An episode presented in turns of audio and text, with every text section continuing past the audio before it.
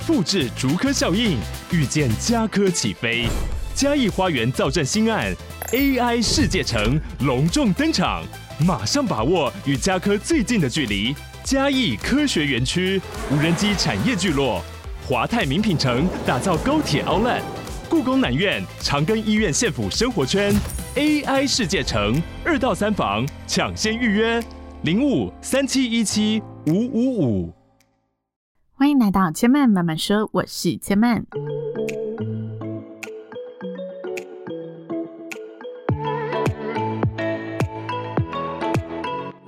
目前频道在 Apple Podcast、Spotify、KKBox 以及 Google Podcast 都听得到。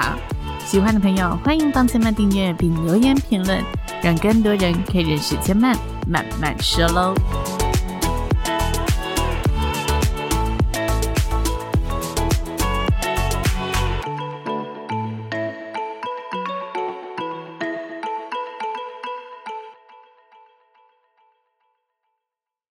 生命透度从看见生活开始。今天的看见生活呢，想要来跟大家聊聊前阵子被称为最热血乐观的韩剧《无人岛的 Diva》。如果呢，你觉得这件生活，真的很需要来点正向的氛围，需要被乐观包围，这出剧就会很适合你，可以让你觉得，嗯，没错。生活中没有什么难关是不能迎刃而解的，因为这个女主角呢，在里面拥有无可救药的一个乐观指数。那这出剧在讲什么呢？可能有些朋友有看过了，但一定还是有不认识这出剧的朋友，所以简单跟大家呢来分享一下。她在讲述一个怀有明星梦的少女。因为呢，在自己的家乡受到父亲的家暴，所以呢，他很想要逃离这个长大的小岛，然后到城市来实现梦想。那没有想到呢，在这个出发追梦的途中，逃离家暴的途中，他发生了意外，坠入了海里，然后他漂流到了无人岛，独自在无人岛当中生活了十五年。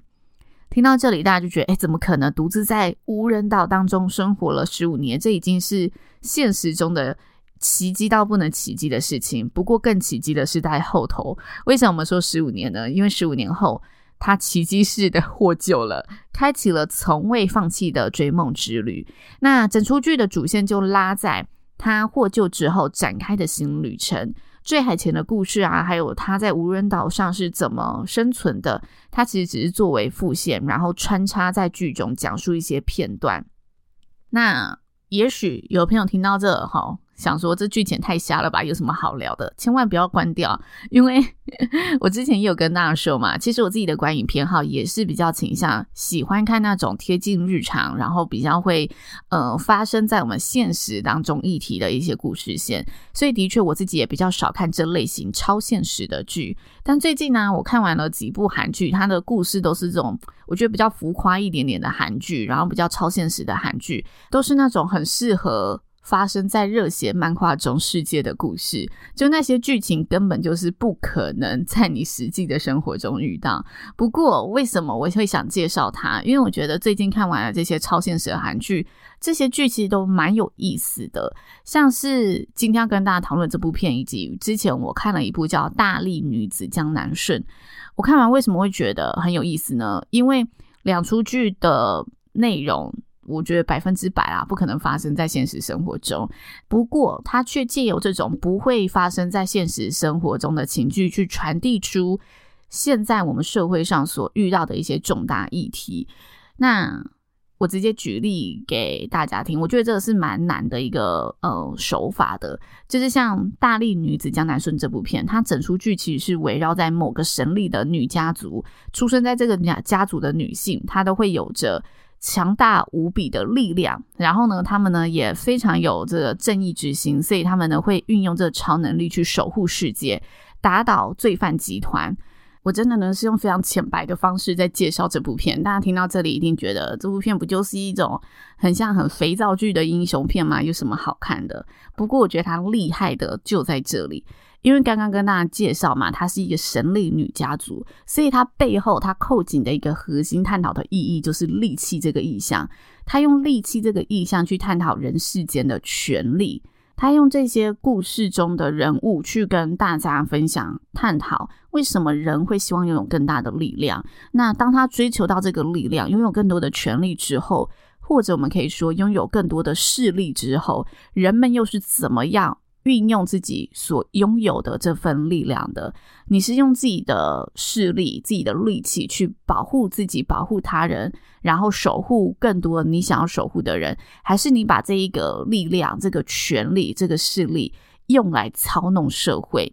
这就是大力女子江南顺她背后想要跟大家探讨的一个议题。然后她借由这个力气转换到哦。这一群神力女家族的人，他拥有很大的力气，然后他用这个力气呢，去让自己扩展家族事业。因为有家族事业，你才可以在资本主义下生存。所以，它里面也探讨出资本主义在他们的角度里面是没有不好的，因为的确你可以更明白人心是怎么发展的，你可以在这个社会规则里面看得到势力是怎么流动的。那当你看到势力怎么流动，如果你是一个很维持正义的人，你可以看得清这些流动是合理的还是不合理的。那如果里面有刻意操弄的，那你现在齁，因为她是一个神力女家族嘛，她拥有这个力气，她又怎么用这个自己所拥有的天生的超能力去保护这个市场，保护这个世界？到底人们拥有这个力量，它是用来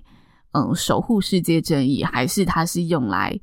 维护己利，然后扩大自己的恶势力？好，那这是大力女子江南顺的一个小小介绍。不过，我今天想跟大家探讨的片是无人岛的 Diva。无人岛的 Diva，他想探讨什么呢？首先，一定要先看懂这一个呃片名。无人岛，大家懂了吧？刚刚我跟大家介绍。那 Diva 是什么呢？Diva 它是意大利文，然后它呃代表的意思是著名的。女歌唱家，所以他会用来形容说，你在戏剧界啊，或在电影、流行音乐当中，你是一个非常会唱歌的女性，你就可以用 diva 来做形容。那因为本身女主角她走的呃道路就是一个追梦的路线，我觉得现在观众的胃口都被养大了。一个热血追梦的故事，如果它只聚焦在这里，没有发展出其他东西，故事线可能。对大家而言就是陈腔滥调，然后有点单薄，所以呢，一定要加入一点错综复杂的设计。所以呢，它里面就加入了一些现在时下比较广泛被讨论到的重要议题，像是很需要被大众看见的家暴议题，或者是大众比较关注的哈娱乐产业的一些视觉问题，像是你要怎么追逐流量，然后又如何在流量当中迷失了自我，然后嗯。产业要发展，一定看的就是你这个人可以带来的效益有多高。那当他以这个角度去评判一个人的价值的时候，这个呃公司的现实面是什么？对于这一个人的现实面又是什么？那当然，韩剧不可错过的一大元素就是爱情元素，所以它里面其实也有呃一点爱情元素的篇幅。不过我必须说，这部片的爱情元素非常的。就是纯纯的爱，然后呃，他其实没有太多的琢磨，更多的是一种支持跟陪伴。好，那我当时为什么会看这出剧呢？其实我在选片的时候都是会有一个吸引点的，或者是会有个原因的。那当时呢，跳进这出剧的原因，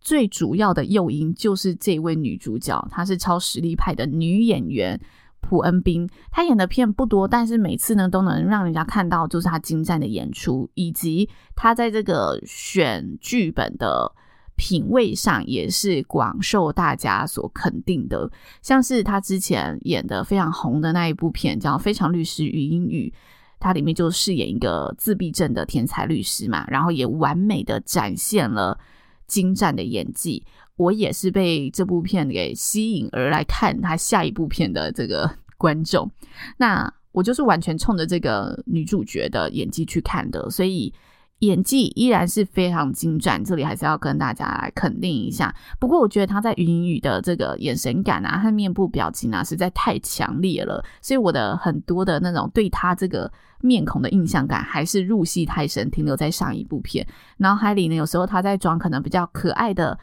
桥段的时候，我觉得不小心冒出他在禹英禑那种呃无辜天真眼神的一些小画面。不过呢，我觉得这个原因是因为我自己上一部剧入戏太深，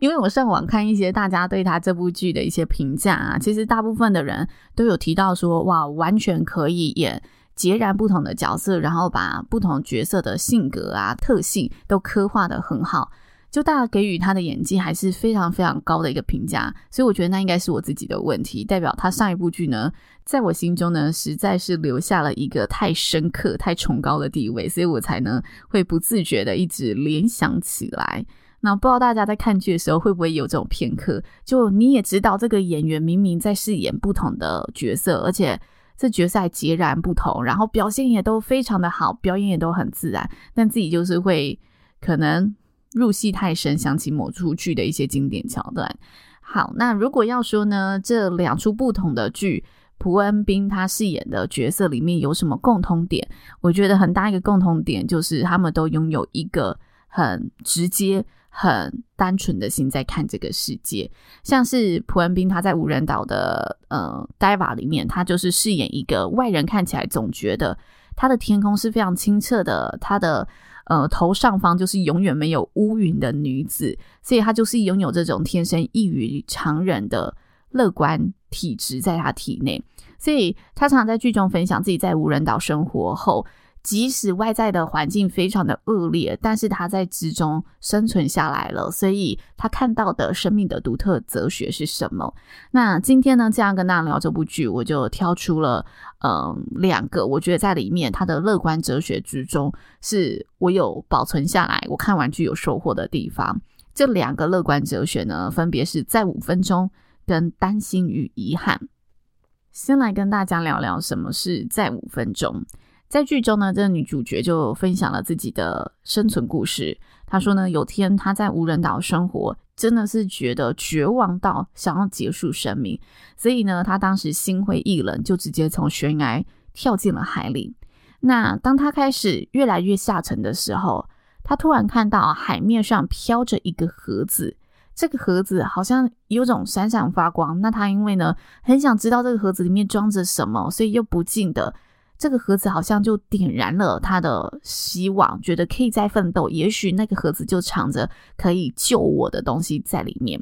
所以呢，他就朝着这个潘朵拉的盒子游，游着游着，他也呢成功的抱回了这个盒子，然后成功的游上了岸边。那游上岸边呢，他打开一看，这个冰盒里面装着的是一碗他怀念超久的泡面，那是呢他漂流到无人岛上。品尝到的第一碗泡面，因为在这里的食物根本就没有他熟悉的滋味，也没有这一些美味可口的食物。那他当时呢，在等待这一碗泡面的时候，要烧热水嘛，然后要煮它嘛。他在等它的过程当中，他就觉得，对，有时候我只要再等五分钟。就像他明明要寻死，但是老天爷却给他这个机会，让他在下潜的过程当中多了这几分钟的时间，看到了这个盒子。如果没有这几分钟，如果老天爷没有暗示我，没有给我接下来不到五分钟的时间，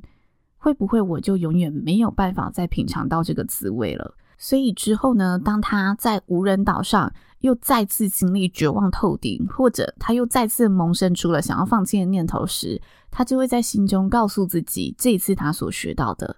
那就是再五分钟，再五分钟，也许下一个五分钟就会有不一样的曙光等着我。等着等着，他成功的等到了获救的机会，成功的回到了他追梦的旅程。虽然这一个等待，他就等待了十五年，不过这个每个等待都是由这个在五分钟所组成的，所以他借由这个在五分钟的意象告诉大家，有时候我们觉得等待的路很漫长，不过这些漫长的路其实也就是每个五分钟所组成。那当我们觉得这一关真的快过不去的时候，我们把这一些漫长的道路先缩短一点点，想着哦，其实，在五分钟之后，也许这五分钟只是我一个念头一转，我所看到的世界就会不一样了。也许只要过了这个五分钟，他就可以再次看到那一个盒子。也许只要再过了这个五分钟，再坚持这个五分钟，他就会有新的收获。所以有时候不用把坚持想得太深远，不用把坚持想得太艰难而压垮了自己。只要想着再五分钟，再给自己一次再五分钟的机会，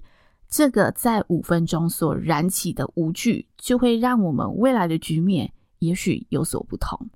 这是第一个在五分钟哲学。那第二个呢？我印象深刻的乐观哲学是：如果你一直担心接下来的事，那到最后反而会有更多的后悔。所以从现在开始，我一定会选择做我当下想做的事。这句话非常的浅白，我想呢，应该就不用再做其他的解释。不过，为什么这一段话会让我印象很深刻？是因为，